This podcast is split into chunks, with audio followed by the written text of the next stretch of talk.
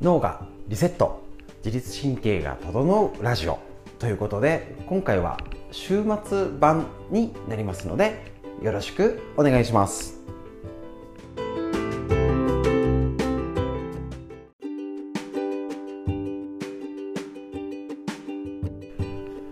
それではこちら OCL ストレッチの、えーと、解説したりとかのラジオ、えーと、始めてまだ1週間になりまして土日はストレッチがありません。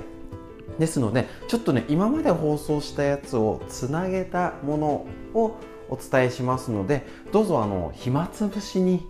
使ってみてください。ただ1個だけ特別に録音したものをえーと、とだらだらおしゃべりしてから今まで放送したやつをただつなげてまあね、作業をしながらとかねウォーキングがてらとかちょっとね復習がてらぜひこの土日に利用してあのー、作業しながらとかね、あのー、ちょっと耳からまた聞くと違って聞こえたりしますし例えばコロナ対策ねこの週末も何にもぼーっと過ごしても終わっちゃいます。何か一つ自分のヒントになる行動実践ができるかそのための材料道具としてぜひこちら OCL ストレッチをご利用ください。それではよろしくお願いします。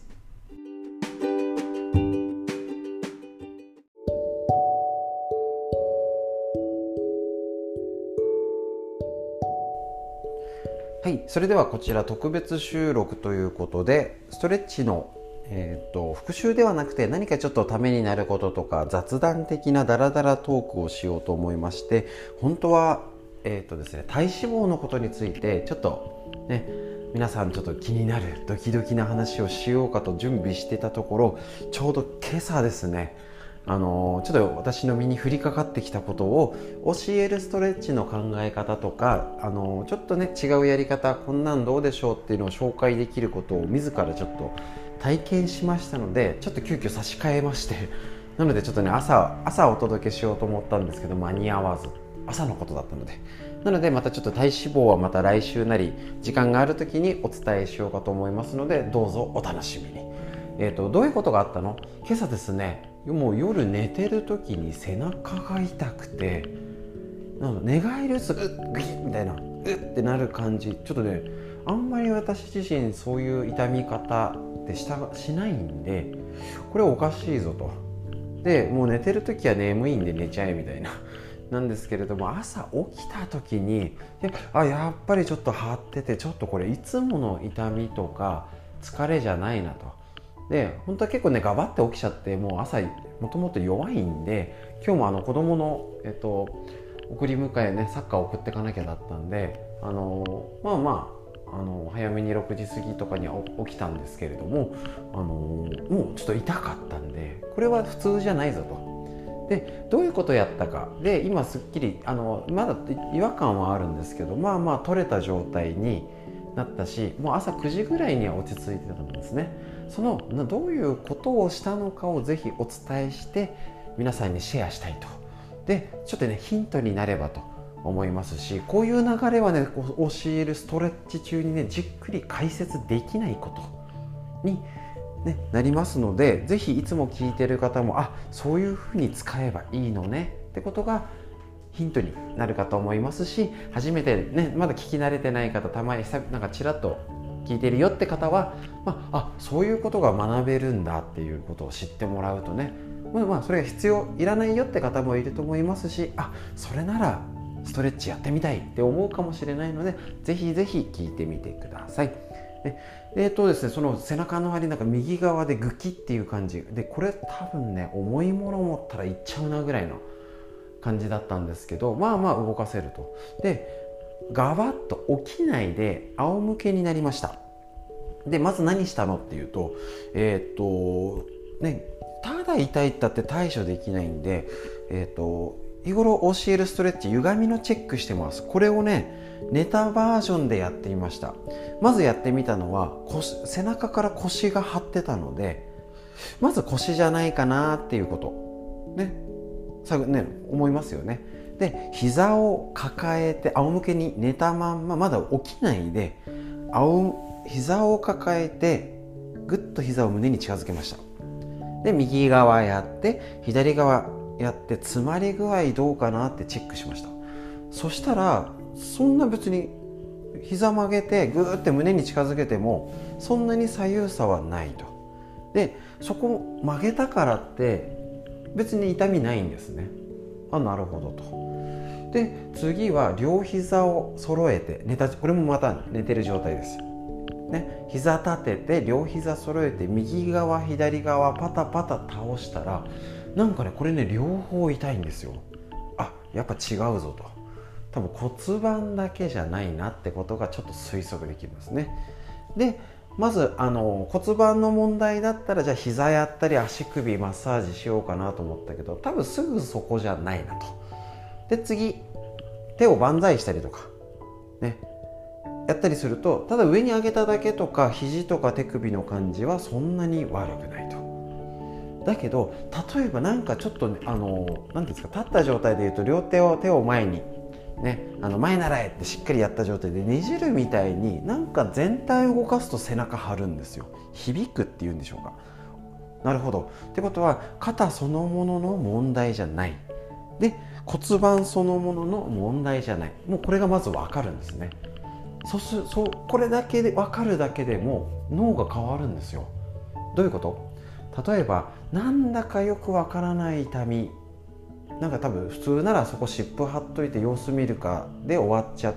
けど別にまだ問題はね一緒なんですよ。背中が張る腰が痛いっていう問題は一緒なんですけど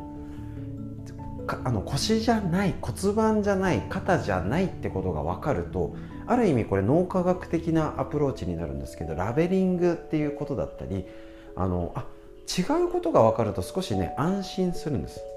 だけど分からないってことは不安が増えちゃうんですよね。だからなんかよくわかんない背中が張っててで結構ずっと痛いじゃないですか。朝起きたら頭痛くてねとか重いんだよずっとっていうのは1ヶ月でも2ヶ月でも痛いっていう方いらっしゃいます。だけど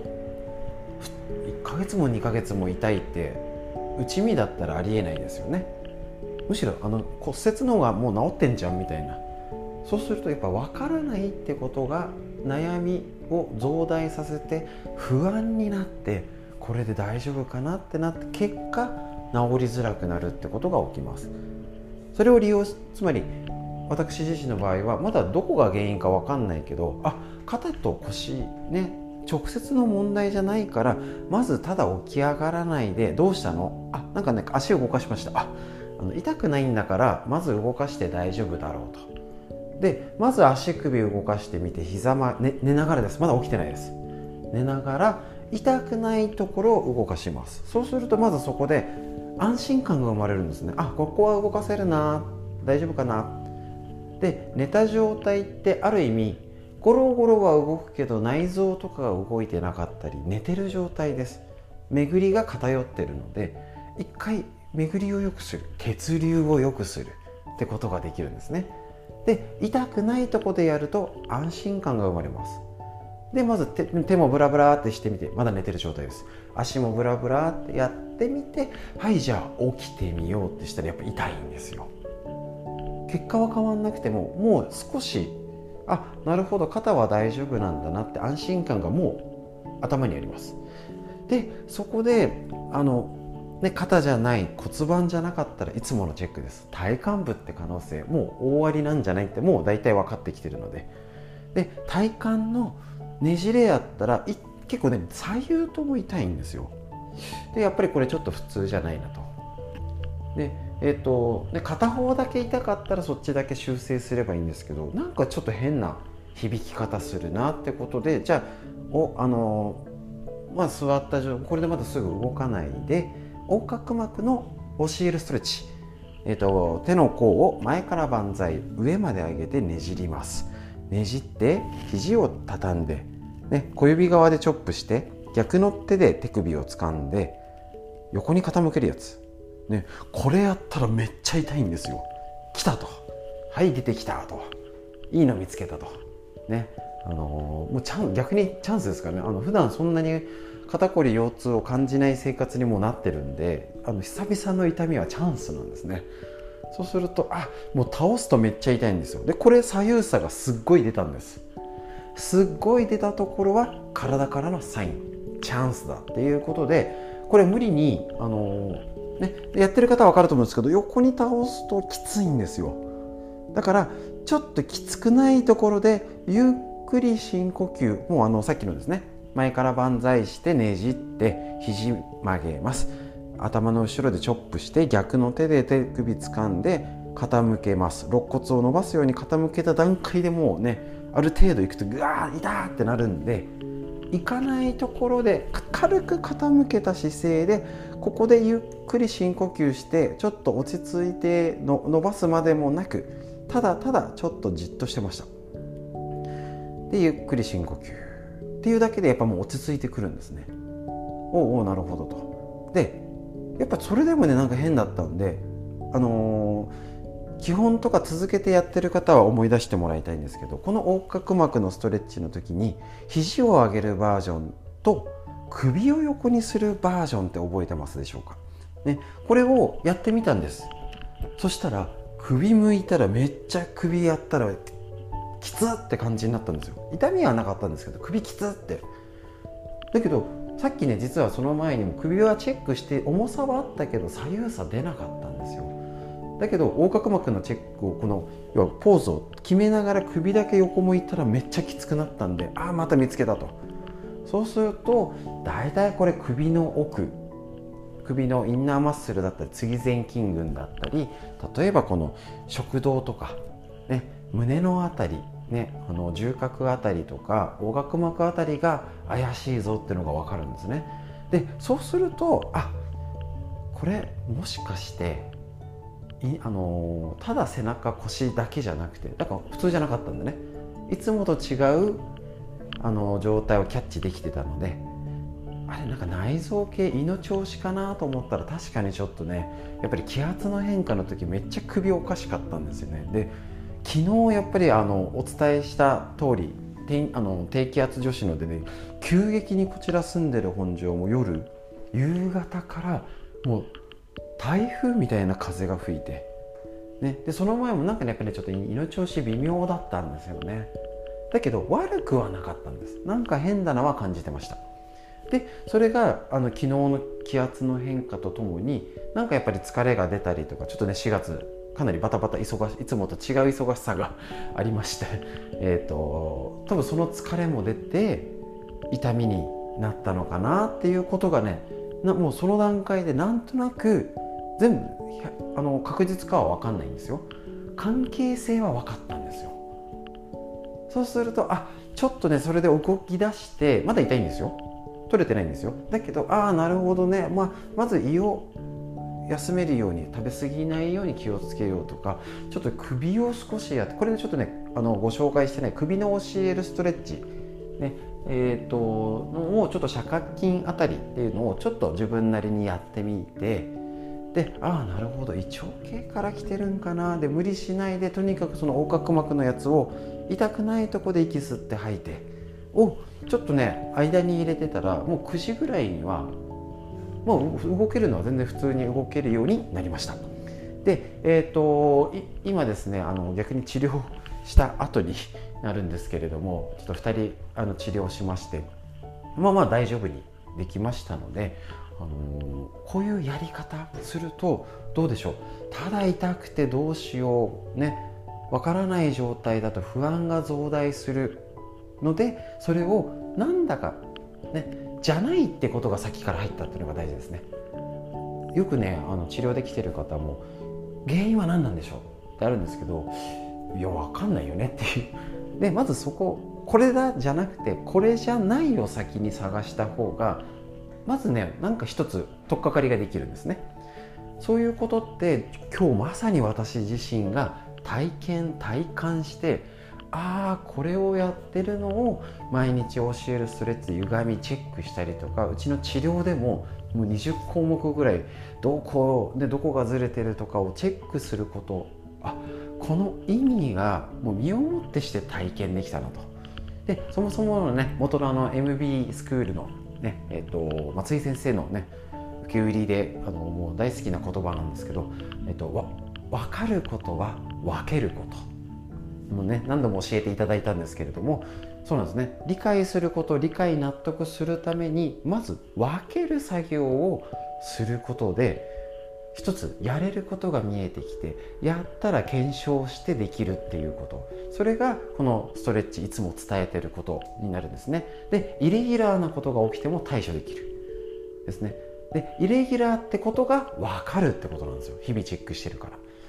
なのでこれもう本当にまさしくコロナ時代ね、あのちょっと辛くても病院に行けないとかいろんな理由コロナので自律神経から今まで感じたことない不安や経験してる方ほど、えっと、今日ね最近来た方も職場がちょっとねやっぱり人と会えなくなったりもうパソコンが増えましたとかちょっと部署が変わってやっぱり生産が落ちたりとかしたんで違う工程のとこに行ったら急に疲れが出ちゃってなんていろんな今までにない不測の事態として疲れが溜まってると思います。そんな時にこの歪みのチェックをして家で対処してひとまずひどくしないっていうことが家でできたら良くないですか？なので是非そのやり方を日頃教えるストレッチということで月曜日から金曜日まで朝9時より、えっと、ライブ配信しております。なのでもうちょうどね実は4月29日で丸々1周年迎えました。ありがとうございます。なので、えーと、もう1年間同じほぼチェックをしてるというね進歩がないように見えて実はそのことによって体がいつもと違うサインを気づけることをお伝えしているストレッチですのでぜひぜひちょっとでもねこのおあのお休みの時に、えーとアーカイブ残ってますのであのやれるやつね、やっていただいたり、えーとね、最近昨日とか一昨日とかのでもいいですけどあのライブ配信のやつをねどあの時間がある時に見てもらったりってしてもらえたらこういう直し方が家でできるよ、ね、家族の対処だったり子供のスポーツだったり、ね、あのママの美容にもねいろいろ使えます、ね、シェイプアップにもなりますのでぜひぜひご活用ください。ということでですね急遽今日今日体験した出来たてほやほやの体験談をお伝えしたくすいませんちょっと長めにお話ししてしまいました。この後、えーと、1週間のまとめラジオをお時間がある方だらだら聞いてみてください。以上になります。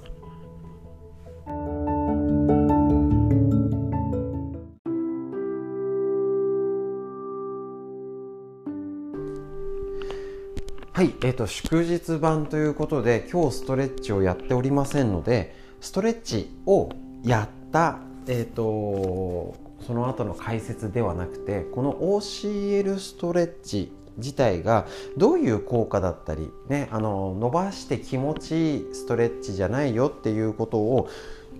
えーと、ちょっとダラダラトークでお伝えしたいと思います。ちょっとね日頃ゆっくりね本当はストレッチの時に解説できたらと思ったんですけどなかなかねできませんのでこの祝日モードちょっとねいつもと違うバージョンになりますのでこのストレッチの意味とかねこれをぜひちょっとね知っていただきたいなと思いましてお話しさせていただきます。こちらあのあの OCL ストレッチねもともとのあの押し方先生ですね。OC ラボの押し方先生が考案した、えっと、ストレッチになりましてあの一般的によくねあのアキレス腱伸ばすみたいなね新脚とかっていうストレッチあるかと思うんですけどそのストレッチと違います。何が違うのっていうのはあの、まあ、仕組み自体がそもそもねあのストレッチあのあライブ配信ね見て見てくれた方とかねいつもあの毎度同じチェックをしてるかと思うんですけどまず何が画期的かというと,、えーと肩の歪み体幹部の歪み骨盤の歪みあ本当はねもっと細かくあるんですけれども肩の場合は肘手首足の場合は股関節だけじゃなくて膝と足首ねいろいろ分かれて本当はチェックがあって全部ストレッチあるんですけどあのそもそもあえっ、ー、とあれですねこの OCL ストレッチのライブ配信月曜日から金曜日まで毎朝9時からやってますけどかなりねすいません。あの絞って、ね、平たく今日初めて聞いた人にも効果が分かりやすいとかあのこの画面のちっちゃい画面スマホで見てる方も多いんでちっちゃい画面で伝わる中身しかお伝えしてないんですね。なので実はもっとこうすると効くんだよとかあのアレンジバージョン肩のだったらもっと背中に効くやり方とか、ね、いろいろあるんですけどあ、えーと、一部を紹介してるのがあれですね。いつも聞いてる方はあのあああいう感じねっていうのが、えーと、横隔膜のストレッチ、ねあのま、手の甲を前にして前から万歳ってやつのあれのやつで首を横に向けるとかっていうのは効く場所が変わったりね。そういうのがいっぱいあるんですけどなかなかねそこまでがちょっとお伝えできないあの秘密にしてるわけじゃないんですけどバーってドーンってねあのー、いきなりやってもね消化できないんですよね。あのー、それをあのちょうど押方先生と昔このコロナじゃない時に飲んでる時にもあれなんですけどなんか食べ放題みたいなとこで、あの韓国料理屋さんだっけな焼肉だっけな何でしょう10分ものの10分で頼んだのが全部届あの中オーダーが来ておさあのテーブルに乗せきんないぐらいいっぺんに来すぎるとあれ食べきんないんですよね。なんかわーってあってもあれなんで一つずつ着実にってことでやってるんですけれども。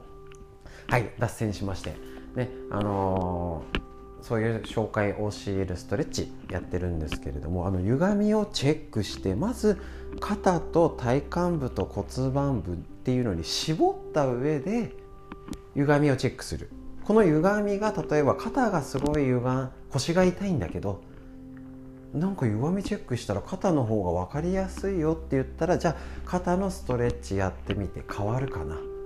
で変わったら実はそれがやってったら腰が実は楽かもしれないっていうような対処方法ができるのがこの OCL ストレッチ。いいなってとこなんですね。素晴らしいです。あの普通なら腰が痛いから腰もんで腰に湿布貼ってうん治んないんです。ね。うちなんか整体とかでやってると接骨とか整形であの、ね、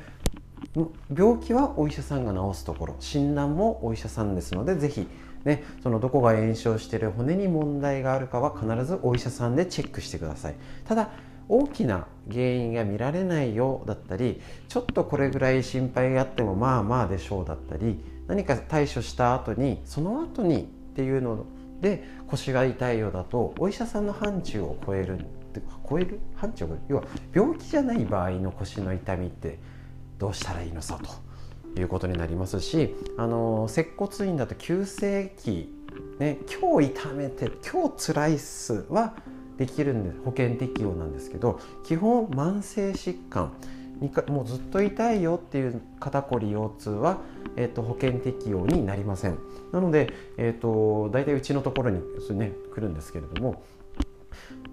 だからこそ余計現場で分かるのが肩が辛いからって肩をやったからね肩が治らない。じゃあ他じゃないのって見方をもう最初からしてうちなんか多分あの頭とか耳とか首とか肩とかチェック項目多分20個以上するのかな？しないと体がわからないんです。だから例えばあのねいろんなこと運動健康法やったり運動したりとか食事気をつけてる方もなかなか変わらないけどなんか OCL ストレッチすごいいや良くなったんですけどとか。で聞くのは、えーとそういう原因がねわからないってことに対処できるからなんです。もちろんいいんです。ストレッチです。気持ちいいとかあのいいですよね。それだっていいし目的が違うっていうんでしょうか。ね。あのだからなんとなく YouTube で検索してうん痩せたいしな。やっぱ骨盤やっとこうかなっていうとその人が骨盤が歪みがあって代謝が落ちてるのかもう要はむくんじゃったり太っちゃってるのか。なのか全身他の原因なのかよく分からずになんか分かんないけどなんか骨盤矯正よくすると効きそうやってみた。結果がうんやんないよりはみたいにそりゃなるよねっていうその負のループ。なんかトランポリン。なんか今おうち時間で流行ってるらしいから買ってみてなんかね1分するとなんか何キロ走った分になるからってとりあえず飛びつくじゃないですか。いいんですよいいんですよ。だからトランポリンすごいいいんですよ。だけど歪んでる状態でトランポリンするとあのこれ解剖学的な知識が生理学も含めて知ってる方いたらあのトランポリンって筋肉運動じゃなくて人体とかクッション運動なんですね。そうすると歪みがあった状態でさらにそれが刺激が伝わると変に緊張が生まれちゃうってことも可能性はあるんですね。ダメじゃんってことなんですね。だからやっぱりその歪みとかを最初に直してやるとあの姿勢とか緊張も歪みが取れるから緊張も減るよね。あの運動ねえーと、スポーツするのにもパフォーマンス上がるよね。美容的にもいいよねっていう状態が生まれます。それをまず歪みをとと歪みをまず知って対処するってことが他にないですしさっき言ったように健康に気をつけることはなんとなく健康そうなことを試しにやってみるだとなかなか結果が出てませんですので、えーと、ぜひですねその歪みのチェックをしてからそれに合わせたストレッチがあるっていうのがまず画期的なことで続いてその特定の筋肉だけ、あのー、狙うってわけじゃないんですね。あの、ちょっと CL ストレッチのオープンチャットでちょっと大胸筋の話が盛り上がってたんですけど巻き型。こちらね巻き型ってあのざっくり言いますね。ざっくり。前側の筋肉が緊張しすぎちゃうと巻き型にもなるし逆に背中側の筋肉がうまく使えてないんですね。そうすると前に巻き型であり続けることができる。この条件が整わないとなんです。だから巻き型だから普通大胸筋ストレッチするよ。前が詰まってるよね。だから緩めましょうってのが一つなんですけどストレッチだったり体の拮抗バランスで見たら背中側広背筋だったり後ろ側を鍛えるってことをしなきゃダメなんです。これね皆さん知らないんですよね。要は縮んでるとこだけなんか緩めればいいみたいなだけじゃなくて両方のアプローチが結局大事になってくると例えば、えーと、やってる方は分かるかと思うんですけど、えーと、肩のストレッチ、ね、手のひら横からして横から万歳ってあれ肩甲骨背中側から、ね、うまく動かしてやってます。でねじってってことで筋膜つなげてるのでこれで一部背中側と前側がつなげられるんです。でしっかり胸を開いていい姿勢でねってことでやることで前側と背中側。で横に倒してっていうと脇側の、えーと、筋膜ラインつなげて。まあちょっと細かくだと分かんないんですけど要はそういうなんかややこしい動作してるじゃないですか正直。ちょっとなんか急になんか横から万歳して肘曲げてくるんでして伸ばしてなんか分かんないってあの方もいらっしゃるかと思うんですけどあれが要は巻き型だったら普通前側ストレッチしてそれこう緩めましょうねはいよかったねストレッチおしまいじゃなくて前側も後ろ側も横側も関節をありとあらゆる方向から肩と肘と手首を全部つなげた状態いい状態にした状態プラス胸も背中も腰もってことで傾けてるんです。横に傾けて。全部いい状態にしてあらゆる方向から狙えるんで何かやってみたら効いちゃったっていうんなんです。よくないですか？それでね。あの治療家になるんだったらちゃんと細かい原因って必要ですけど家でやるんだったらいいんです。なんかどなんか適当にやって当たれて楽になりゃいいじゃないですか。ね。そういう見方まあ適当っちゃ適当になっちゃうんですけどあの結果を出すことの方がまあ楽になればいいよねっていうことそういうの視点大事ですよね。いやこれ原因なんですか？なんでこんな肩が辛いんですか？どうしてなんですか？って方結構いら意外とねいらっしゃるんですけどよくなれいいじゃんって思っちゃいます。すいません。そう。であのここね腰やって楽になったんなら腰のせいなんじゃないか。その分析もできるのがこの歪みのチェックしてからストレッチ。でそのストレッチも何らか横でやって肘曲げて手首してっていうことで前側も後ろ側も横側もありとあらゆる方向から攻められる。から教えるストレッチ、ね、効くんだよっていうことをぜひ知ってもらえてさらに OCL ストレッチはそこで呼吸を合わせて副交感神経優位にしたり、ね、これあのあそうだそうラジオで紹介したかったこれ、えーと、すいませんまだ話がね脱線するようでちゃんと着陸しますので。あのこちら、えーと、参考本「いい緊張は能力を2倍にする」樺沢しあれシオン先生。あの今ねアウトプット大全とかインプット大全で有名になっちゃったあの精神科の先生の。これね意外と知られもいいめっちゃいいんですけど一応ねあのえーと、プレゼンとか面談とかね緊張をしず、ね、緊張しやすいところの対処する本ってことの触れ込みに触れ込みというか切り口になってるので意外とね読んでないあの有名にはなってないんですけれどもすごいこの本読んでねこれだって思ってしょあのストレッチ中紹介はしたんですけどいかんせん分厚い300ページもありまして実は。あのちょっと字ばっかりで読ん買ってねっておすすめできませんあの最近本ねうち結構本は紹介する方なんですけど読みやすい見やすい本はなるべく紹介してるんですけどちょっとねすいません紹介しづらいんですけどこのダラダララジオの時にちょっとね少しでも内容を紹介していったらいいと思います。でこれ緊張っていうことで、えー、と要はプレゼンテーション試験やテステスト対人場面スポーツの勝負どころっていう切り口でああのなってるんですけどこれね脳の要は脳内物質緊張を避けずに招待をすると知ると要は緊張を上手にコントロールできるよっていうことなんですね。で特にあのまず最初に言ってるのが緊張はダメじゃないよってことなんです。過緊張が良くない。適度な緊張テンション。紐も緩みすぎたらダメだよねっていう。で緊張しすぎたらダメだよ。で緊張を味方にするだけでパフォーマンスアップするよって言ってるんですね。でそれが脳内物質の影響だよってことで言っててまあちょっといろいろは言えないんですけどそこでやっぱり副交感神経を優位にする、ね、緊張の緩和するので第1番最初の最初に紹介しているのが深呼吸。なんですね。この緊張を和らげる。逆にえーと、呼吸が浅くて呼吸が、ね、回数が多いのになんか腹式呼吸頑張って呼吸やってますじゃなくてしっかりゆっくりやるっていうこと、ね、これの呼吸を参考にしたのが教えるストレッチの時にゆっくり口から吐いて鼻から吸って口から吐いてってやっております。ね、これ実はねこうそういう理論いろいろあるんですよ。で例えばあの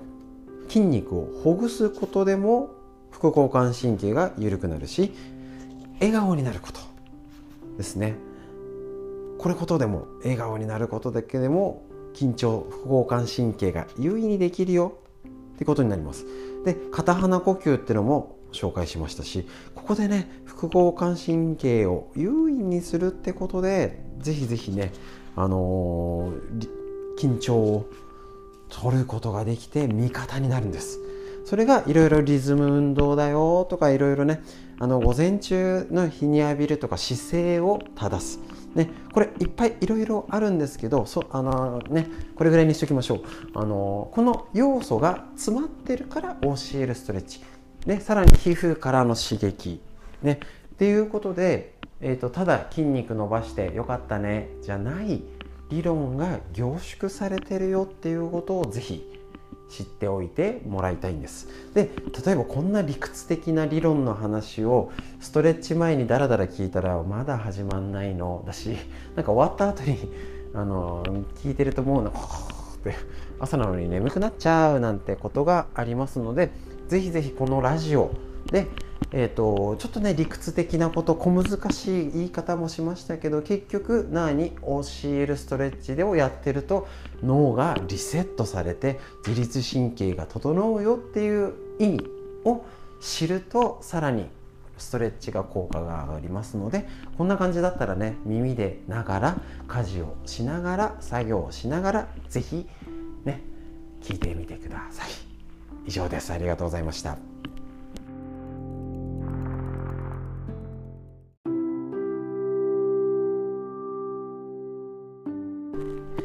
はいそれでは昨日の、えっと、放送では、えーね、ライブ配信中のえーと、紹介とか解説をしただけだったんですけど今日より、えーと、ちょっとプラスアルファねこれライブ配信中とかも載せてないこのラジオを聴いている方のみの放送にはなるんですけれどもお伝えしたい自律神経の話。こちら参考本。図解眠くなるほど面白い自律神経の話ということでこちらあの前もライブえっと、ストレッチの配信中に紹介はしてたんですけれどもきっとねラジオでこういうちょっとね理論的なことの方がなんか耳で聞いてなんかなんしょ、ね、家事しながらなんか作業しながらなんか聞き流して何回も繰り返すことによって自分のものになるなっていう気がちょっとしましたのでライブ配信中にあのー、まあ、聞いてもいいんですけどああえてラジオにこちらを持っていくのもありかなと思って今日よりちょっと紹介したいと思います。こちらねあの TSUTAYA でも結構売れてるヘルスケア部門の1位をずっとねありましたこちらとっても分かりやすくて、えーと、日本文芸社より出されてる、えーと、小林博之先生っていう自律神経免疫のよくテレビでも出てる有名な先生の本ですのでこちら850円にプラス税ということなので、ぜひこれ、お買い求めください。とっても分かりやすいですからね。はい。ということで、そちらからお一つ、ワンテーマで紹介していきたいと思います。こちら、えーと、病院に行っても解決しない謎の不調の正体とは、えーと、なんとなく気分が沈む。何をするにも億劫になる。感じる。億劫に感じる。ついイライラして怒りっぽくなる。忙しい日々に追われているとそんな心の不調を感じる場面が数多くあります。他にもめまいや頭痛動悸肩こり腰痛冷えやむくみ不眠といった不快な身体症状に悩まされている人も少なくないでしょう。病院で詳しく検査をしても特に原因が見つからない場合これらの症状は疲れとして一括りにされてしまいがちです。しかし疲れにも対処の必要な疲れとそうでない疲れがあります。趣味のスポーツで思い切り体を動かした後に感じる心地よい疲労感は体にとってプラスになると疲れプラスになる疲れと言えます。一方で仕事や人間関係で強いストレスを受けるとたとえ肉体を酷使していなくても体がずっしりと重くなるようなひどい疲れを感じることがあります。問題となるのはこうした不快な症状を伴う疲れです。不快な症状を感じるとき私たちの体ではどのような変化が起こっているのでしょうか？その鍵を握るのが自律神経です。怒りや緊張といった強いストレスに直面すると自律神経が乱れそのシグナルは冒頭に挙げたような不快な症状となって私たちの体に伝わります。ストレスの多い毎日で体調が優れない。年齢とともに体力や気力の衰えを感じる。それらは自律神経の乱れによって引き起こされているかもしれませんということでこちらねだから今コロナ時代を生きる上でこの自律神経の疲れはもう絶対切っては切り離せないことになってます。ただでさえパソコンねリモートワークスマホをいじくって座る時間が長い。運動不足になってる。今こそこの自律神経が乱れる、ね、寝ても休みが取れない。これをね対処していくためのこちら自律神経の理解を深めるためにこういう学びねあの不運でいいんですからね細かいのを覚えましょうとかじゃなくてあただ寝てもダメなんだなんとなくぼーっとストレッチだけでもしてたりなんとなくウォーキングしてたら怒られちゃいますからね。ね気をつけてこれを実際に、ね、頭に入れて生活する知恵これからもお伝えしたいと思います。ありがとうございました。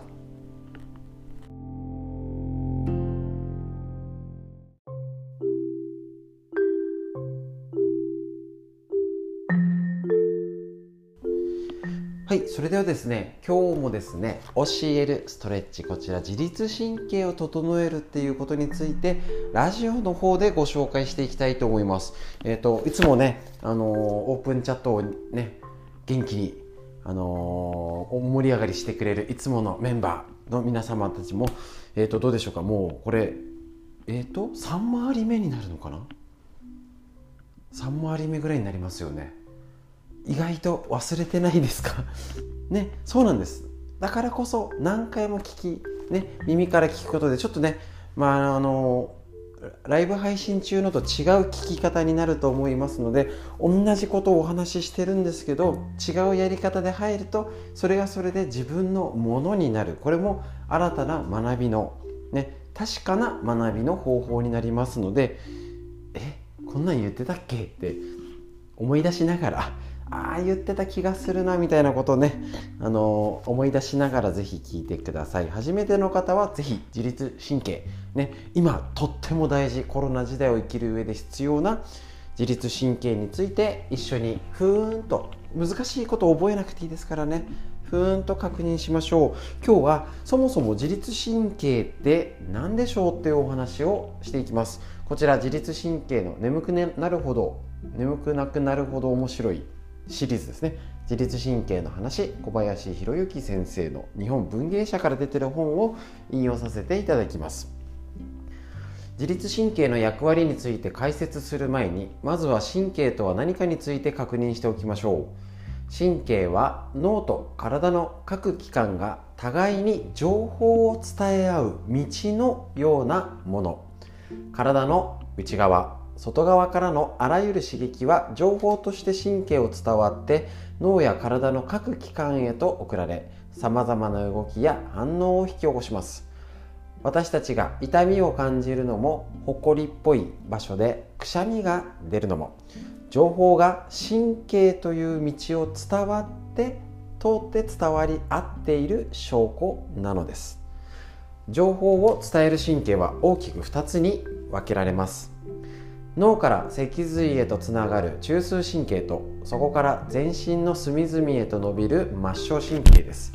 さらに末梢神経は体性神経と自律神経に分けられます。なんかこうなるとちょっとね耳だけで聞くと分かんなくなってくるかと思いますけど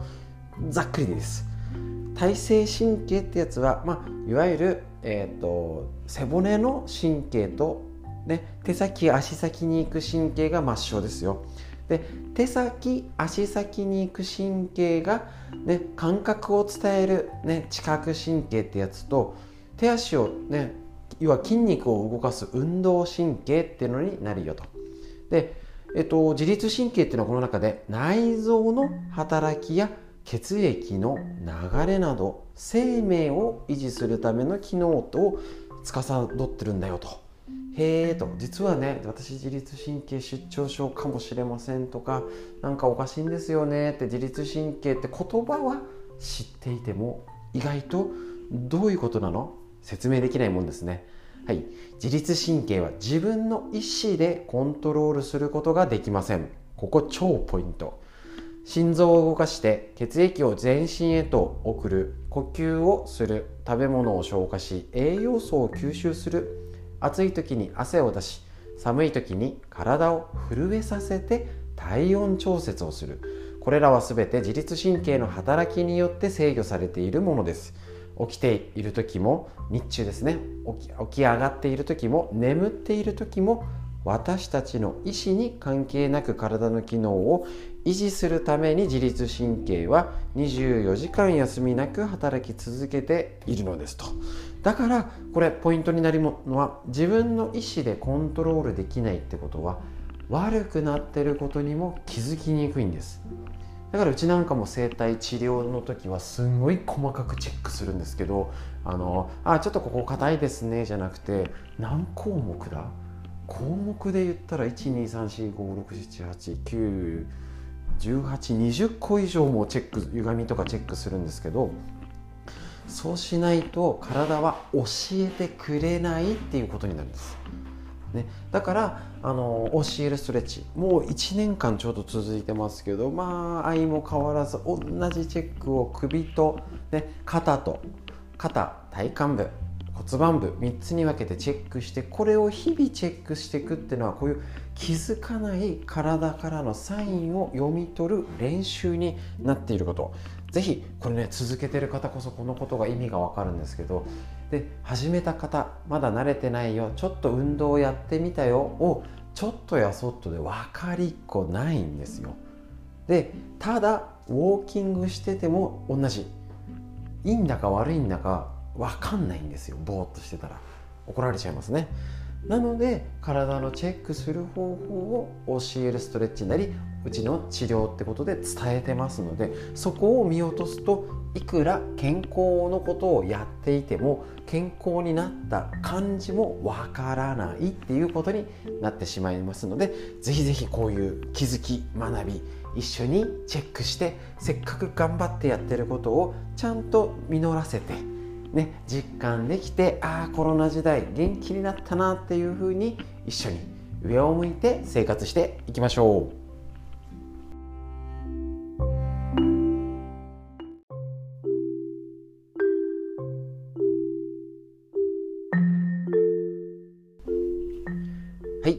それでは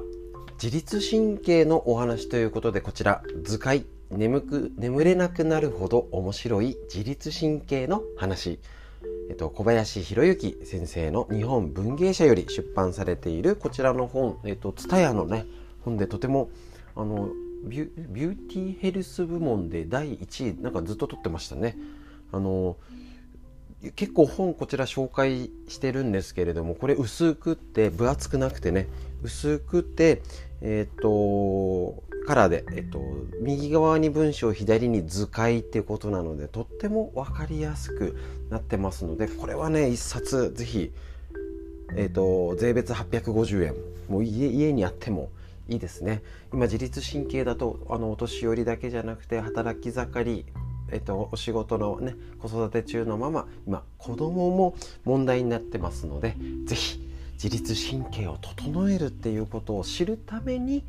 自律神経のこと敵を知りましょう。敵敵っていうとあれかな。ね理解するとえっと、ストレッチ日頃気をつけてること皆さんそれぞれ体のために気をつけなきゃねとかってしてることの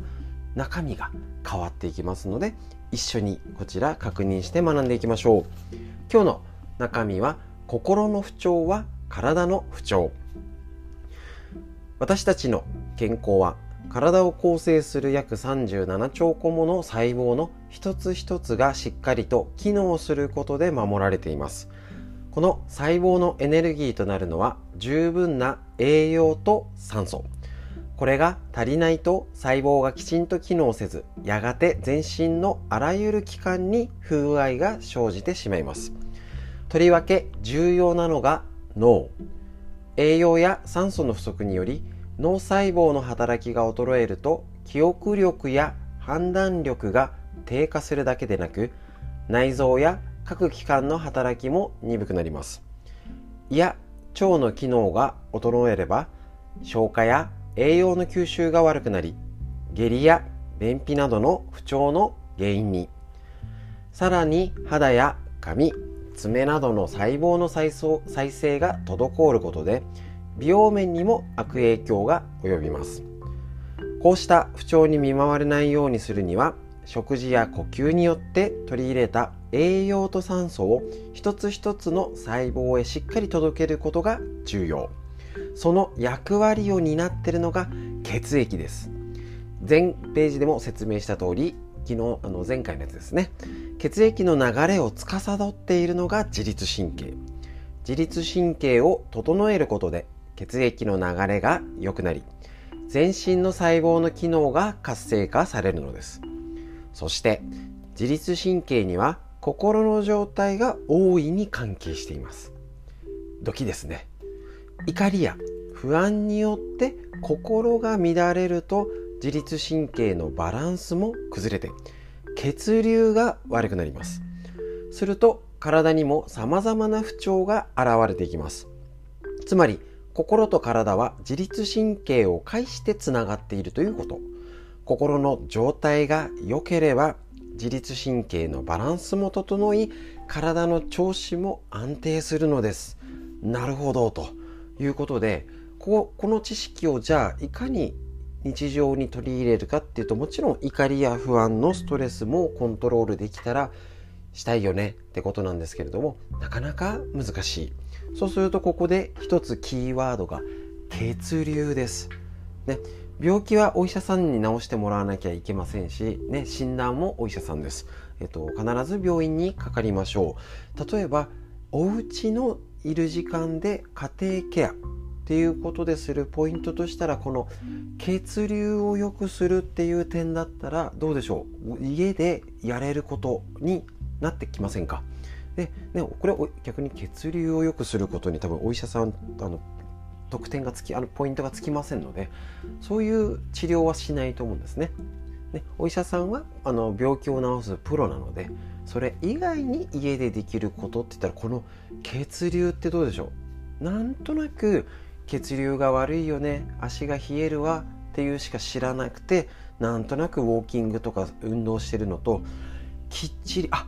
だから血流を整えれば自律神経まで影響あるんだ。そうすると今やってるストレッチ。例えば今日のね OCL ストレッチだったら歪みが整った。もしもしくは肩とか骨盤部体幹部いつも歪みのチェックしてる。これがズレがあったりとか何か問題あったらそりゃ血流って何か影響ありそうじゃない？でそれをあ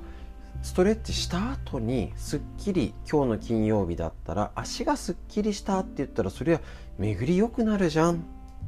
じゃあ血流良くなったら自律神経とかすっきりするんじゃないのってことがつながってくると日々やってることの意味が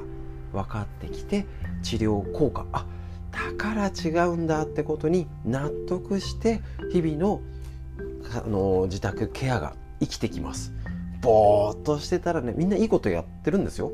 ちゃんとやってる方も何のためにどうやったかがわからないともったいない。ですので是非こういうねこのこの今14ページ15ページもうこれ見ただけでもかなりの気づきがありますので是非こういうのをねもちろんあの耳で聞くからねながらでお仕事しながら作業しながらちょっとこんなこともね片隅に入れておいて是非血流を良くすること。これが自律神経につながるし今のコロナを生きる時代に絶対必要なことなんだってことで分かってストレッチや日々の健康気をつけてみてください。今日の血流どうですか？手とか手足なんかね日差しが暑くてね頭がなんか暑いけど変に風が冷たかったり冷えてませんか？ぜひぜひまず自分の血流をチェックしてみてください。以上になります。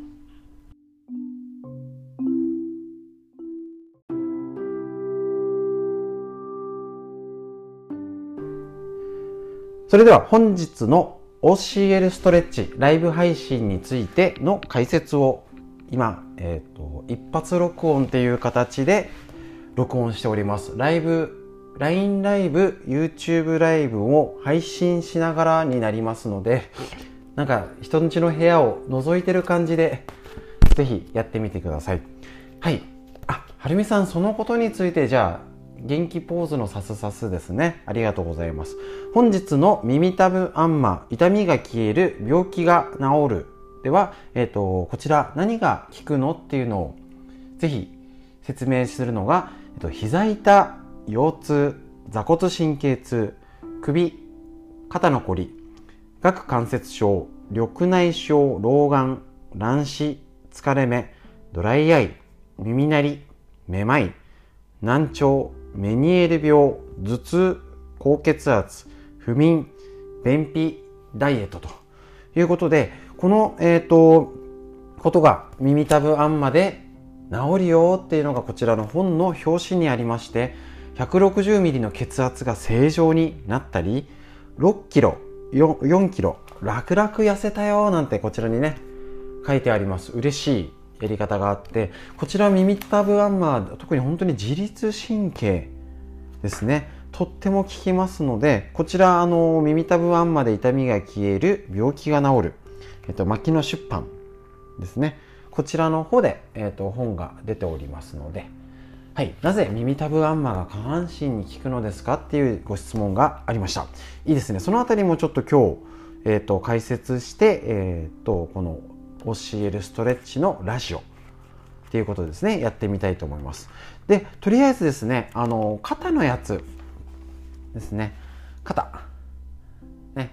えーと、こちら元気なポーズをして鎖骨をさすさすっていうのは特に大胸筋あたり胸の位置を良くするっていう意味合いもあるのでこれ逆に肩を元気なポーズじゃなくて、えーと、ライブ配信でもやってるんですけど下に腕を下に向けちゃって肩を内巻きいわゆる巻き型の状態だと胸が詰まる。首が詰まる状態になるので土台として流れが悪くなります。なのでこの元気なポーズ握り拳を上に向けてっていう状態だと胸の周り首耳をね、耳たぶあんましてっていうことになるんですけどここの土台を整えるっていうことで、えーと、やるのでさすさす。そこでさすここにさすってあげると胸周りがすっきりして耳たぶあんまが効きやすくなるっていう寸法になっております。なので普通は通常こういう耳たぶあんま何々が効くよこれがいいよねっていう方法論っていうのは調べるといっぱい世の中にあるんですけれどもあのこちらですね。あの土台とかこのポイントを知って逆に肩が上がっちゃって首がガチガチね流れが悪いのに耳たぶを頑張って必死にやっててうまく効かないよねって言ってる方本当に多いんですけど土台が悪かったらそれは効かないよねっていうことになります。なので胸を張った状態鎖骨超鎖骨ってね大事になりますねここ腕は折れても肩ね動かせるけど鎖骨ね折れると,、えーと動かなくなっちゃうんですねあこの話はまた後でしましょうか。はい。で、えー、っとですね、こちら、あ、こうやってね、録音してるっていうのがバレちゃうんですけど、こちらの耳たぶあんまで今、えー、と、はるみさんの方からご質問ありました。下半身にもなぜ効くのか？っていうことなんですけれども、えー、と、こちらですね、この本の中の解説、小田整形外科クリニック院長の小田博さん。ね、えっと、こちらで、はいえーと、慢性的な痛みや骨や筋肉の気質的な異常や炎症ではなく神経が誤作動を起こして生じている痛みが多いんです。神経は外界から体内からのさまざまな情報を脳から背骨脊髄に届けると同時に脳と脊髄からの指令を体中の内臓や筋肉に伝えて制御しています。そのため神経にトラブルが起きると体に傷がないのに痛みを感じたり痛みを感じる閾値であってこれぐらいなんか刺激があっても痛くないのになんかある線を越えると急に痛みになるっていう線が閾値境界線があります。これが基準が下がっちゃって過敏になるってことが起きるんですね。こうした神経の誤作動が引き起こす症状に高い効果を上げているのが耳の裏のさすりです。7年ほど前から患者さんの耳の裏さすりを指導して首、肩のこりや五十肩、腰痛、膝痛など関節痛をはじめ耳鳴りやめまい、頭痛、目のかすみや疲れ、ドライアイなどさらには便通の改善やダイエットにも効果を上げてきたっていうことらしいんです。なので、えっ、ー、と、耳の裏側、耳たぶの下から後頭部の髪の生え際にかけての範囲は、ほんのわずかなスペースにもかかわらず、重要な筋肉や血管、神経が集中している特殊な場所なのです。頸動脈や頸静脈という脳への血液を運ぶ重要な血管が頭蓋内に入ろうとする場所であり、頭を支える強鎖、乳突筋や僧帽筋、といった筋肉のね、開始部でありますね。ここ。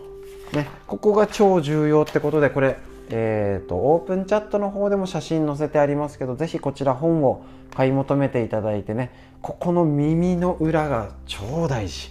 ですね。なので耳の裏をさすりましょうっていうことでやってます。まだ大丈夫かな？はい。えっ、ー、とインスタ YouTube ライブはもうね終わってるみんな適当にやりましょう。はいすいません。同時にやっております。耳の裏は神経の通り道として重要なポイントです。脊髄を通らず。脳から直接出る脳神経は左右12対。そのうち眼球の動きを司り眼性疲労と関係が深い動眼神経。ね、なんか細かい名前はいいですけれどもね。そうです。はるみさんそういうことです。顔の筋肉運動を司り顔の引き締めに関係する顔面神経。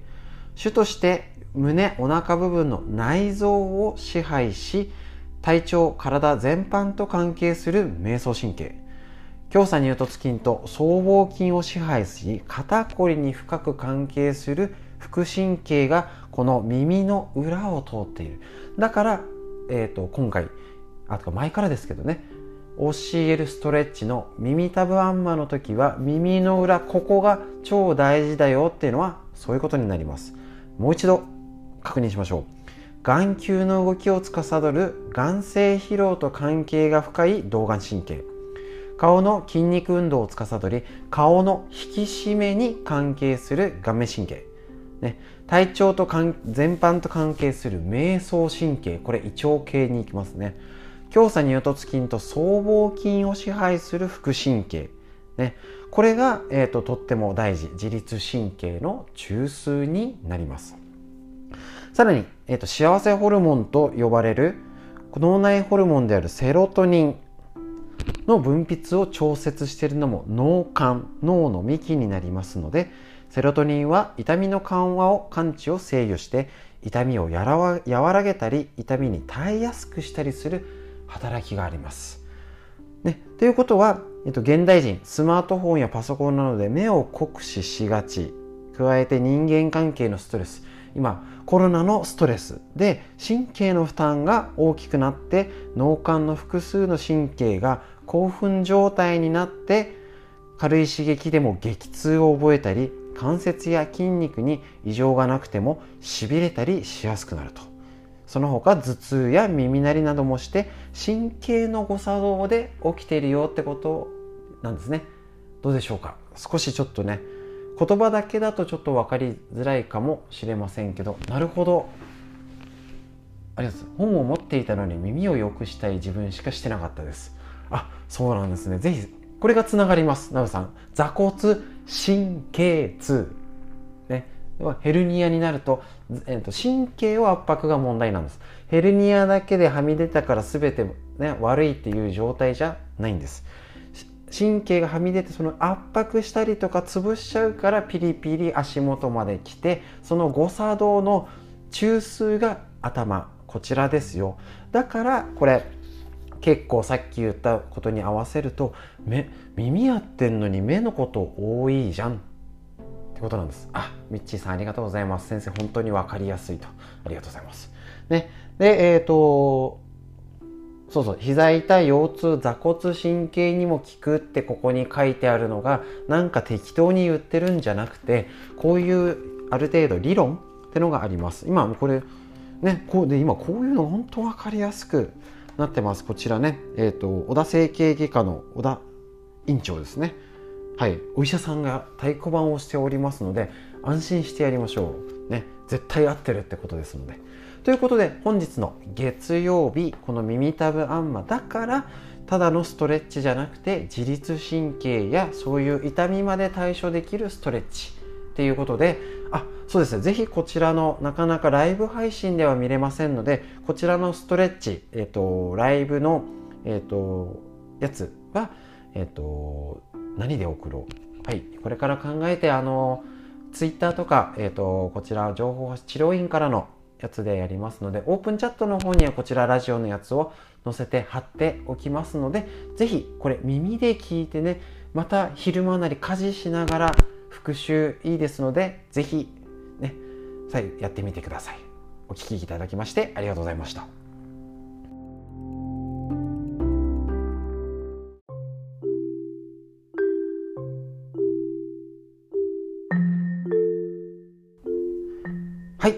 それではただいま火曜日の OCL ストレッチちょうど終わったばかりでまだ LINE ライブと YouTube ライブを流してる状態になります。で、こちらちょうど今、はるみさんから質問いただきましたこ。こちらについてお話ししたいと思います。ただ、今日のでもね、どうでしたでしょうか？かなり肩がすっきり、皆さんのコメントを見ておりまして、ね、肩がすっきりしたよ、肩が軽くなりました。ね、腕の、腕の付け根楽になりました。ね、首、肩、楽になりました。ありがとうございます。ってね。いいですね。背中が温かい。こういうコメントいただくと本当に面白いですね。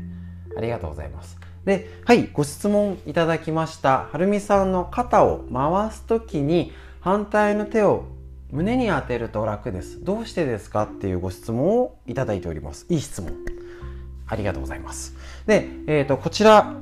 うんと、あの背中のね、背中の肉すっきりするよっていう本を本には両手でこうにしててあるんですけどこちら私が勝手にアレンジしちゃって胸に手を当ててやるよっていうことでお伝えしております。なぜかっていうとここの一つでえー、っとすみませんちょっと説明的に肩が内になるいわゆる姿勢が悪い状態。内巻きの状態ですね。肩が。ちょっと声だと聞く分かりづらいかもしれませんが姿勢が悪い状態をイメージしてください。肩が前に出ちゃってるよって時にどこが縮んでるのって言ったら大胸筋になります。この大胸筋っていう基支部っていう筋肉のつなぎ目がこの胸骨ここに当たるんです。だからここを押し逆の手で押し当てて回すことによってより大胸筋の位置をいい状態緩めてやりやすい状態で肩が回せるんです。だからそもそもこうなってる状態で肩ねえーと、肩が狭まってる巻き肩内に入っちゃってる状態をなんとか肩を回そうとしたらうまくいかないんですね。だけど胸骨のとこに手を置いてすることによって要はガチガチの肩を少しでもいい状態にして肩を回すってことでさらにこの大胸筋の効きが良くなるのでそうですねひまわりさんのようなさっきのとこだとここの前の方が楽になるので例えば女性だったらこの方がバストアップしやすいだったり先ほどの質問でありましたけど鎖骨に効くって言ったらここ押さえてやるといいしもちろんちょっと鎖骨を押さえて回してみてもありかもしれないです。ただ鎖骨を持って押さえるってやりづらいんで例えばこの中のここね鎖骨と鎖骨の間ここもね強鎖関節あの靭帯すごい大事なとこなんでここやって回すのもありなんですけれどもあくまであの皆さんでやりやすくするためのストレッチとしてだいぶあのそぎ落としてお伝えしておりますのでなんとなく胸骨を置いてねで回してみてねっていうことをお話ししました。なのでえっ、ー、とはるみさんいいご質問をいただきましてありがとうございます。そういうちょっとした工夫っていうのがなかなか皆さんいろいろ本読んで昨日のもそうですよね。こちら置いてありますね。耳ダブアンマの本ね。ありましたけれどもこあのこういうやつよく何したらいい方法論って世にたくさん出ております。だけどやっぱこういう本も平たく皆さんにね聞くようにこうやってる方めっちゃすごい考えてねこれ本出すためにすごい力を注いで時間をかけてね文字もこれでいいのかなねいろいろねやり直ししてすごい完璧なものを出してるけどやった方が問われてます。ね、だからこそ私自身は学ばなきゃいけないと思っております。なんとなくやったらあ別に聞いたらいいんです。だけどなんとなくやっても聞きづらいようになってるよっていうのが今のこと。例えばはるみさん先ほどいいご質問いただきました。なん最初はなんとなくでいいんです。だけどちょっと意味を理解してね皆さんありがとうございます。あのリアルでコメントいただいておりましてそうだったんですね。ガッテンガッテンと。もう世代がバレるよっていうね感じなんですけれども。ねほんと合点するってこういうことなんですね。だけど実際は私自身はひとまずはやってみるも先だと思います。理論から入るとねちょっと頭でっかちにもなっちゃうかなと。なんとなくやってみて今はるみさんも長く続けてきて合点した方の方が長くやってきて何かやってみてあうまくいっただったりなんか微妙だなっていうようなことを経てるから今の解説が合点だと思います。ね、なのでやっぱりこの積み重ねに勝るものはありませんのでね。ぜひぜひやっぱそう行動してちゃんとそれを合ってるのっていうのを検証するっていうのが前に進む大事な一歩だと思います。なんかすごい最初からこんないい話ばっかりね面白いですね。本当にありがとうございます。ということで今日の例えば肩甲骨、えーと、こちら OCL ストレッチでは、えーと、曜日ごとに変えて部位、ね、基本スタイルやる週とあの例えば基本のなんか肩とか腰骨盤体幹の基本をやる週とか今までやったのを覚えてますでしょうか？皆さん。耳をずっと攻めるとか肩甲骨攻めるとか週によってねその特集的なのを変えてやっております。ね。あありがとうございます。はるみさんコメント。これまで分からずずっとやってきましたが今日ぐっと深まりました。そこなんです。そのそこが深まったりとか上に1段階レベルが上がるっていうことになります。最初から分かってねあの今ちょうどね新入新入学1年生の時期で何か部活入りますよ。運動もそうだし吹奏楽とか美術とかね芸術系ねえーと、ピッカピカの1年生が4月に仮入部中でこの練習法はすごいって思って分かりっこないですよね。凄さが分からないんだから。すごいは分かると思います。凄さの内訳が分からないからとにかくまず繰り返し反復をやる。もう鉄則ですよね。これになりますので是非ね学びの方法ね一緒に学んでください。でついでにお話をいたしますと肩甲骨を緩めるこちらも何度か。あ上がれましたねはるみさん。よかったです。ねここに肩甲骨を緩めるよ。これがね分かりやすく整体やってる方かな？この方ね。はい。そうですね。お医者さんではありません。で肩甲骨を緩めるっていうことで上がれてますねはるみさん。OK です。どこが具合悪くなるの？こちらに載ってるやつご紹介したいと思います。結構オープンチャットでもこの写真はのねご紹介しております。えーと、もちろん首が痛いとかね肩甲骨だから肩が痛くて腕を上げられない腕がしびれるなんてのにももちろんいいんですけど血圧が高い、ね、腕がしびれる。あいいさっき言いましたね。血圧が高いは気になります。結構血圧は肩から首ガチガチ特にこの首の後ろのね、付け根のところがガチガチなんて方もいます。あのそれだからって血圧が全て下がるわけじゃないんですけど血圧が上がったりとか何か邪魔してるやつを少しでも排除しようはできると思います。はい。であとは胃腸がもたれて重い。これ瞑想神経の関わりですね。便秘がひどくて何をしてもすっきり出ない。あこちらね。肩甲骨が凝ると出る症状です。風邪をひきやすい。気になりますね。身体が冷えて寒くて仕方がない。で、このね、こういう症状もありよそうかなですけど、結構遠いところ、ね、深く眠れない。ね、肩がガチガチだと眠れません。息が十分に吸えず、息苦しい。ということになりますね。咳がよく出る。今ね、変に空咳とかしてるとね、変な目で見られちゃいます。胸に、肋間に痛みが走る。肋間神経痛とかありますね。腰が痛い。股関節が痛い。膝が痛い。遠くまで。で足がしびれる。足の裏が痛い。ここまで、えーと、なってるんですね。でえっ、ー、と肩甲骨こんな人は要注意っていうの。頭が前に倒れている。やばいよね。次肩が前に出ている。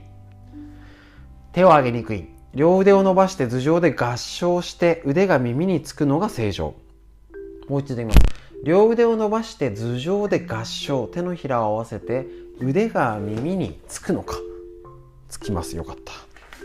教えるストレッチのおかげです。で、手が後ろに行かない。結構多いです、これ。後ろに行かない。ね、鼻や喉の調子が悪いことが多い。あ、だからね、教えるストレッチやったら私自身ね、あの鼻の調子がいいんです。一時悪かったですけどねあの時ね。はい寝違いをよく起こす。呼吸が浅い。なんていう方は肩甲骨要注意だよっていうことでやりながらすると,、えーと、例えば今日の教えるストレッチもはるみさん今日はありがとうございました深い学びを。なんとなく教えるストレッチやって順番を守るのが第一段階。次はどこが良くなるのかなってのを意識して行動をすると次の段階に上がります。そうするとただなんとなくねいろいろこういう耳たぶあんまとかもありますしあのなんとなく方法論みんな YouTube 見てやってる方多いんですけどどうって聞くとやんないよりはねみたいなえー、絶対いいやつあるのにと思うんですけどやってる方こっちが悪いと。なんか LINE ライブがねすいません。まあこれはいいか。はい。で例えばなぜできる人ねできる人は姿勢がいいのか。こちらの本で、えーと、あるんですけれども。正しい姿勢があなたの能力を最大化させる。ハイパフォーマンスな体を手に入れろ。ということでこちらねすごい気になるの一つだけ最後紹介しましょう。えっ、ー、とどこだ？どこだ？ねえっ、ー、とデスクワーカーは鬱になる可能性が高いと。ドキッって感じですね。あのー、こちらタスマニア大学ですね。の研究で1日に6時間以上座っていると回答した職員は1日3時間以下しか座っていないと回答した職員に比べて不安や抑うつの慢性的症状が悪化していたと。いうことになります。ね、なのでこの場合の6時間3時間勤務中の座る時間のことだと思われますが8時間勤務の方だとデスクワークの場合多くの方がこの6時間以上に当てはまるのではないでしょうかということになっております。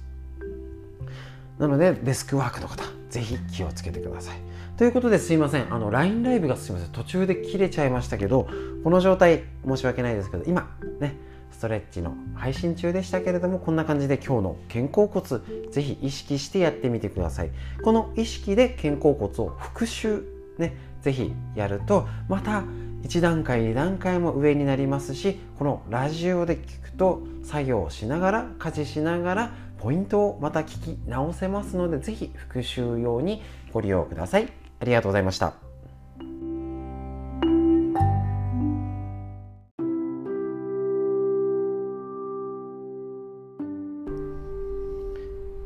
それではただいま、えーと、教えるストレッチのライブ配信が終わりましたところですちょっとすみませんバタバタしてしまいましたえっ、ー、と今日は横隔膜ですねこちら今日の横隔膜水曜日こちらの場合は、えっ、と、もう仙骨がサスサスしやすいです。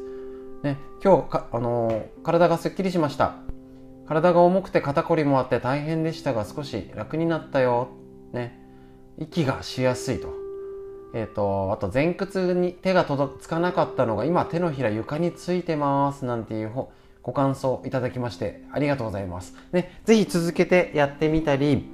あの、また、お昼とか午後とか夕方とかね、こういうやつ寝る前にお風呂上がりにやると、とっても寝やすくなりますので、ぜひぜひやってみてください。ということで、えっ、ー、と、まずは、えっ、ー、と、はい。みえこさんの質問でどう気圧の対策の時のストレッチは何がいいですかっていうことなんですけど基本はやっぱり耳たぶ耳とか首と足の裏が超大事になりますので、えー、とすいませんさっきトラブルの時に足のねゴルフボールやってるのはひまわりさんでしたっけ？ね、ありがとうございます。そういうのもやるといいんですけれども、ちょっと美恵子さんクラスになってきて、いろいろ試してもダメな場合は、まあ、あとはもう一つは温めること。特にお腹とかね、足湯とかですね。そういうのができるととってもいいんですけれども、それでも効かない場合は、まず寝ましょう。ね、大事です。寝るのが大事。横になりましょう。立ってると余計耳にきますので寝た方が楽になります。はい。で、えーと、今日お話しした、えーと、復習として理論になるんですけれども、えーと、横隔膜のやつですね。こちら。隠れ酸欠から体を守る横隔膜ほぐし呼吸が深くなると免疫力が上がるというね。間違いないですねこちらね。えっ、ー、と京谷達也さん著ですね。青春出版社ということで。ねあもう温めてるんですね体ね。じゃあもう休んでください。ねこちらえっ、ー、と横隔膜ほぐしがどんなあこちら今日参考にさせてもらってねあのストレッチしたんですけれどもえっ、とこんな不調に効くよっていう帯の裏に書いてあるやつ。頭痛疲れやすい。うつうつ不安。体の冷え自律神経の乱れ。便秘肩こり腰痛膝痛。目の疲れかすみ目なんてねとってもいいですのでぜひぜひねこれをやりましょう。で、えーと、例えばですねえっ、ー、とちょっとこちらから紹介すると最近なんだか疲れやすい。肩こりがひどくて揉んでもほぐしても治らない頭痛が続いて毎日辛いこんな症状に悩む方々の体の中で共通して起きていることが隠れ酸欠です。ね。ストレスにさらされ続けたり悪い姿勢のまま長時間過ごしたりすると私たちの呼吸は浅い状態が続きます。浅い呼吸が慢性的に続きそれがいつもの呼吸になってしまうと体に取り込む酸素の量も減ってきます。その結果気づかないうちに気づかないうちに体の中で酸素不足が進むのです。先ほどあのライブ配信中にガッシュさんがねあの呼吸吸えてないことに気づきましたなんでねいいコメントいただいたんですけれどもそういうことです。ねあの気づかないうちに起きます。でさらに新型コロナウイルスでマスクをしてたりとか姿勢が悪いずっとスマホでいじくってて座ったっきり。ねあの大学生の子供なんかがね あのリビングでソファーに座ったら1時間後にも同じ姿勢だった。びっくりなんてねあの親御さんの声を聞いたことありますけど。一度座ったらもう1時間その体勢みたいなね。もうとにかく姿勢やばいです。ね。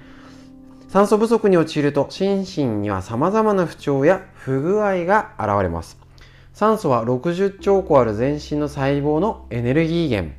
そのエネルギー源が不足すれば内臓や筋肉や脳血管や骨など体のあらゆる組織や器官の機能が低下するのでするするからです。冒頭の不調の他にも風邪をひきやすいやる気が起きないといった不調がある場合それは体の中で起きている酸素不足が原因のことが多いです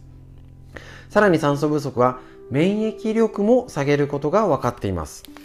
免疫機能になっている免疫細胞も酸素というエネルギー源が不足すればその力を十分に発揮できません。免疫力が弱まれば風邪やインフルエンザなどあらゆる病気の原因となりますし新型コロナウイルス感染症にもかかりやすくなると言えるでしょう。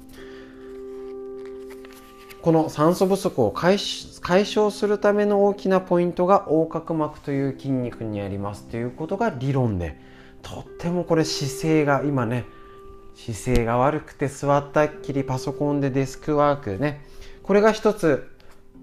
前が前紹介したなぜできる人は姿勢がいいのか。ね。デスクワークが時間が長いほど寿命を縮めるよということにも関わってくる超大切なやつ。だからちょっとこれ戻るとすいません。えっ、ー、とストレッチの時の解説にリンクします。こちらね説明しました代謝の問題。よくあのあそもそもすいません。今日改めてお話しするとえっ、ー、と1年前のちょうどこちら始めて1年になりましてはるみさんがちょっと、あのー、1年前の動画を見せてくれましてなんか体すっきりしましたねっていうことねあのー、いただいたので、あのー、そちらの写真を比べたら本当めっちゃすっきりしてるんですね。でなんストレッチだけそのどその写真を、えーと、ストーリーズにあげたのかな？そしたら同級生がストレッチだけで痩せるの？みたいなコメントいただきましてうんみたいな。あの筋トレはそこそこしたんですけど全然三日坊主で続いてません。でもたまにはやりました。じゃなくて土台を変えること。ね、もう一度言います。エネルギー代謝の内訳。よく基礎代謝量代謝を上げなきゃって言ってあの運動してる方多いんですけどちょっと実はイメージが違うと思います。1日1時間1回運動したりカーブス行ったりちょっとウォーキングした。ね。ありがとうございます。っていうのが1日の中の実は代謝にあたる消費量の5%しか含まれてないんです。運動が意味ないって意味じゃないですからね。気をつけて聞いてください。じゃなくて5%しかならないから逆に生活動作30%そ要は掃除とか頑張った方が代謝消費量は多いんです。じゃなくてこのストレッチで体を作って変えることでこの30%を良くする。さらに基礎代謝量って言われるのは実は寝てる時間静かに横たわってるのが6割も関わってるんです。びっくり。この6割を良くするためには姿勢とか歪みとかあったらさっきの酸素量で言ったらどうでしょう。体全体が傾いてるよ。ねじれがあるよっていうことだったら酸素の方細胞の方に行き渡らなくてさっきあった、えーと、酸素不足だったりエネルギーにもなるし酸欠状態がなるよっていうのが言えると思います。でさらに横隔膜ほぐしは心の安定にも効くよ。お腹に手を当てて深い呼吸を繰り返していくうちに緊張や不安が少しずつほぐれてきほぐれていき脳波までリラックス状態に変わっていくということです。横隔膜ほぐしを続ければ酸素がたっぷりと巡る体になり細胞の一つ一つが生き生きしてくるっていう体を一日中過ごしてたら特に筋トレとかしなくても体が変われます。でさらにそれにトレーニング運動筋トレとか、えーと、少し今トランプリンが流行ってるんですか？そういうことを足していくと足し算じゃなくて掛け算的に体が変わっていきます。なので、えーと、ちょっとここで予告した方がやると思うんで本当俺も続かないんですね。で、えーと、子供と走ったりしても今走ってません。すいません。あのトレーニング的にも自重系やったりあとケトルベルやってもね今ねあのサボってますと。なのでとちょっとこれから今土台を1年間して変えたので1年間ゆっくり筋肉トレーニングをできる範囲で私自身続けていこうかなと思っておりますので何か皆さん一つ新しいことやりましょう。えっ、ー、と悪いのを修正するって難しいんですけど新しい習慣一つ入れる方が楽です。なので例えばこの横隔膜ほぐしを朝起きたらやるよでもいいしお布団で深呼吸だけでもいいです。それだったら動けない方でもできます。し今日からすぐできるよね。そういう気持ちでちょっと酸素呼吸っていうことと何か一つね新しいことを取り入れてやってみたいと思います。こちらではね私自身もあのインスタライブを始めたりあ今動画そっか。すいません今日動画が途中で止まったことに思い出してしまいました。どうしよう。うん。はい、いいでしょう。はい、このラジオも、えっ、ー、と、こちら、えっ、ー、と、3回目になるのかな。えっ、ー、と、ちょっとね、ライブ配信中、今まだ、すいません、画面がつながりっぱなしで、見てくれてる方、すいません、放置状態ですけど、今、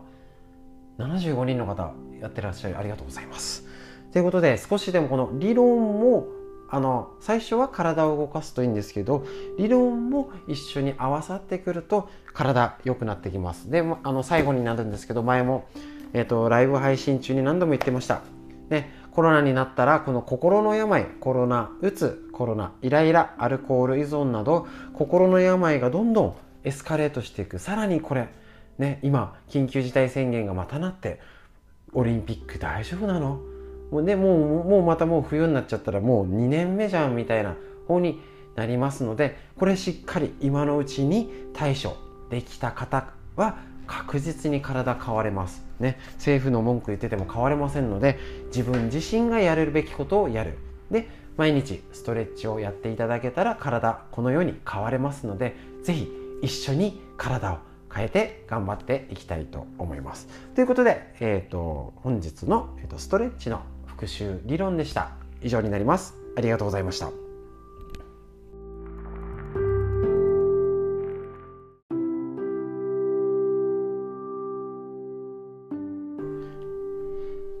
それでは、教えるストレッチ金曜日、えっ、ー、と、お疲れ様でした。足首の方をしっかり中心で今日やりましたね。えっ、ー、と、いかがでしたでしょうか？まず皆さんの LINE ライブのコメント、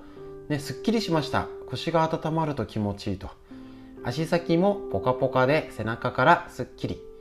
ね、背中の張り感がなくなりました。ね。えっ、ー、と、そんな言葉がいろいろ。肩がムズムズして硬い押し入れやりました。肩もすっきり。あ、肩もすっきりですね。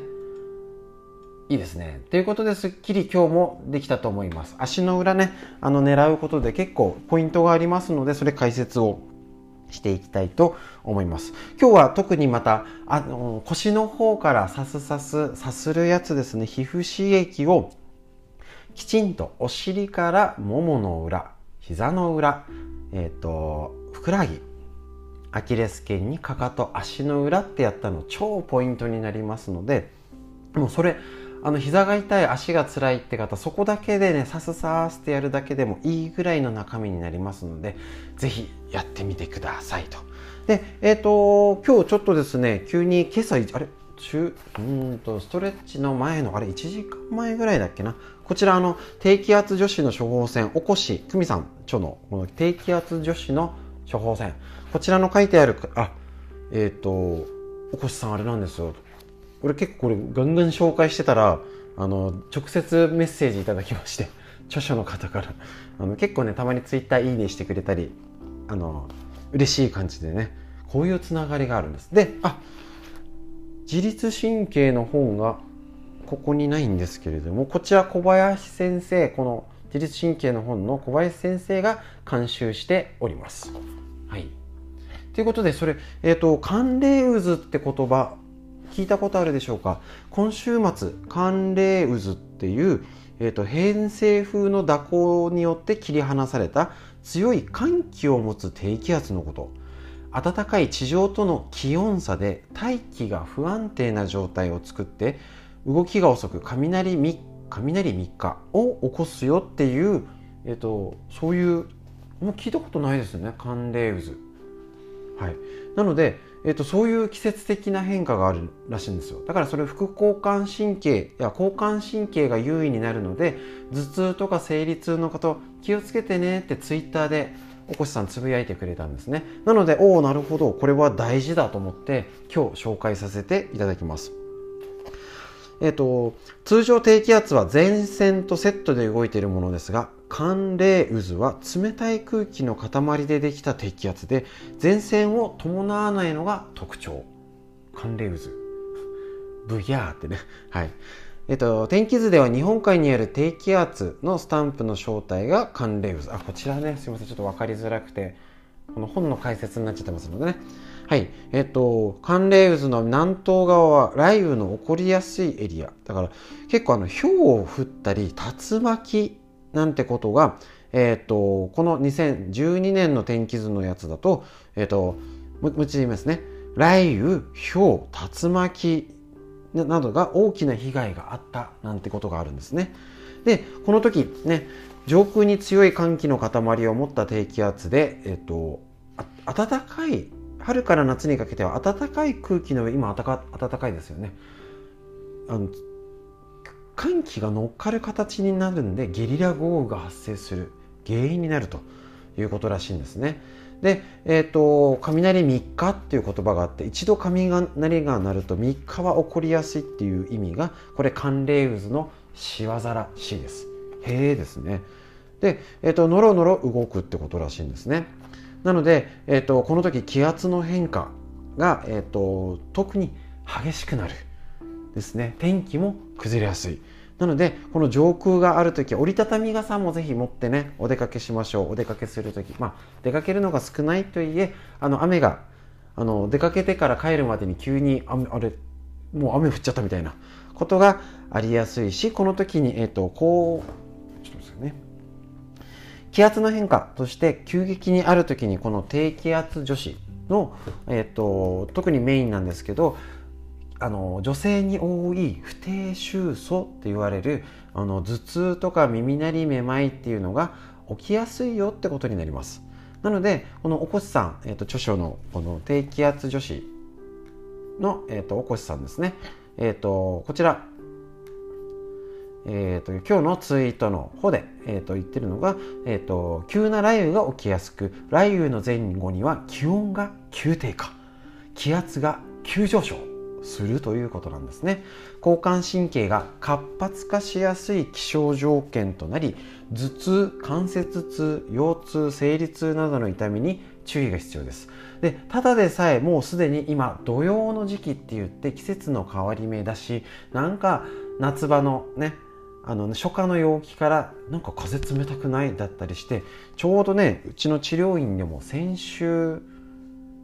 先週立て続けにぎっくり腰が来ております。超気をつけてください今。ぎっくり腰。ね。やばいですので特に気をつけましょうということをこれを知っとくとねガッテンってね。知っておくと対処できますし無理をしないってことができますので是非やってみましょうと。でもう一つのテーマ。足裏を鍛えれば死ぬまで歩けるよと。ね、特に結構膝が痛い腰が痛いって言ってて腰もんでてじゃなくて土台の足の裏がぐらついてる。なんていうポイント。でこれ今特にコロナの時代で巣ごもりで家に